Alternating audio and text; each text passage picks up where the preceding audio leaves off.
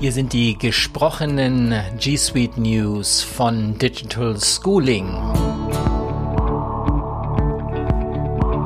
Es gibt ein neues Verwaltungssystem für Android-Geräte. Das kam gerade heute per Mail in die Inbox. Die Änderungen im Überblick. Das neue Verwaltungssystem für Android-Geräte heißt Android Management API und für die darüber verwalteten Apps wird auf den Geräten selbst der bisherige Client Google Apps Device Policy durch den neuen Client Android Device Policy ersetzt.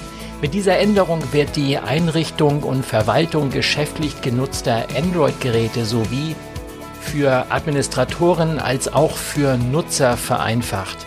Weitere Informationen finden Sie natürlich in dem englischsprachigen Blog äh, G Suite Updates. Nach der Umstellung werden in der Domain neu registrierte Geräte, die die folgenden Anforderungen erfüllen, automatisch über die Android Management API verwaltet. Da ist zum einen das Betriebssystem ist Android M oder eine neuere Version. Das Gerät unterstützt Arbeitsprofile sowie den Modus Geräteeigentümer, bei dem Geräte vollständig vom Unternehmen verwaltet werden. Oder für das Nutzerkonto ist die erweiterte Mobilgeräteverwaltung aktiviert. Wirkt sich das auf Ihre Organisation aus? Bereits registrierte Geräte sind von der Änderung nicht betroffen und werden weiterhin über den bisherigen Client verwaltet. Neue Geräte werden über die neue Android Management API registriert. Hier sind einige Funktionen sowohl für G Suite Administratoren als auch für Nutzer anders. Zum einen, äh, die meisten Funktionen in der Admin-Konsole bleiben gleich. Alle Geräte werden unter Geräteverwaltung angezeigt und verwaltet. Bei den Geräten, die über den neuen Client verwaltet werden, gibt es jedoch einige Änderungen. Nicht mehr unterstützte Funktionen sind der Modus Geräteadministrator, die Option zum Deaktivieren der Arbeitsprofileinrichtung.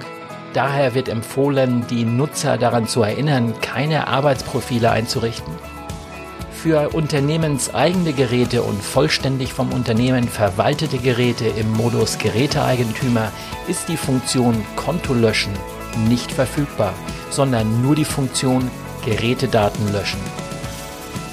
Neue Funktionen kontaktlose Registrierung, durchgehend aktiviertes VPN, Steuerelemente für Sperrbildschirme, mit denen Sie Funktionen für Sperrbildschirme zulassen oder blockieren können.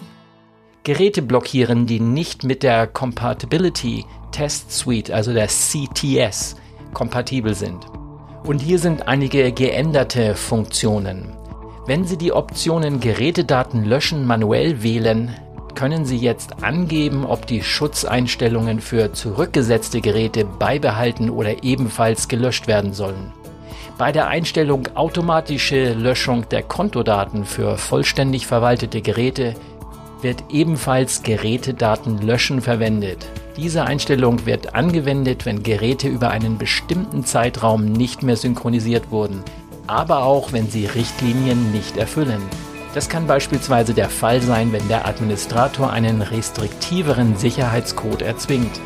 In beiden Fällen wird der Nutzer rechtzeitig benachrichtigt und erhält genug Zeit, um das Problem zu beheben, bevor die Daten dann gegebenenfalls gelöscht werden. Für vollständig verwaltete Geräte im Modus Geräteeigentümer wird über die Regeln zur Geräteverwaltung das Löschen der Gerätedaten statt der Kontodaten initiiert. In der Admin-Konsole können Sie sich anzeigen lassen, mit welchem Client ein Gerät verwaltet wird. Unter Sicherheitsdetails User Agent sehen Sie bei Geräten, die mit dem bisherigen Client verwaltet werden, eine Version der App Google Apps Device Policy und bei Geräten, bei denen bereits der neue Client verwendet wird, eine Version der App Android Device Policy. Weitere Informationen finden Sie natürlich auf den G Suite Admin Hilfe Seiten und natürlich in dem Artikel, den wir in den Show Notes mit hinzufügen. Welche Auswirkungen hat das für Nutzer? Das sind die wichtigsten Änderungen für Nutzer. Zum einen, die Schritte zur Registrierung ändern sich. In dem englischsprachigen Blogpost gibt es Screenshots zum neuen Ablauf. Nachdem die Version installiert wurde, sehen die Nutzer die App Google App Device Policy nicht mehr in der App-Leiste. Das neue Verwaltungssystem sowie die App Android Device Policy sind in Android eingebunden. Nutzer können ihre Geräte nicht über Meine Geräte verwalten, bis auf weiteres können sie aber die Option Mein Gerät finden verwenden. Bei der Einstellung Starkes Passwort erzwingen muss das Passwort neben Buchstaben und Zahlen auch ein Symbol enthalten. So, was müssen Sie jetzt diesbezüglich unternehmen? Machen Sie sich mit den bereits genannten Änderungen vertraut und informieren Sie Ihre Nutzer über die Umstellung.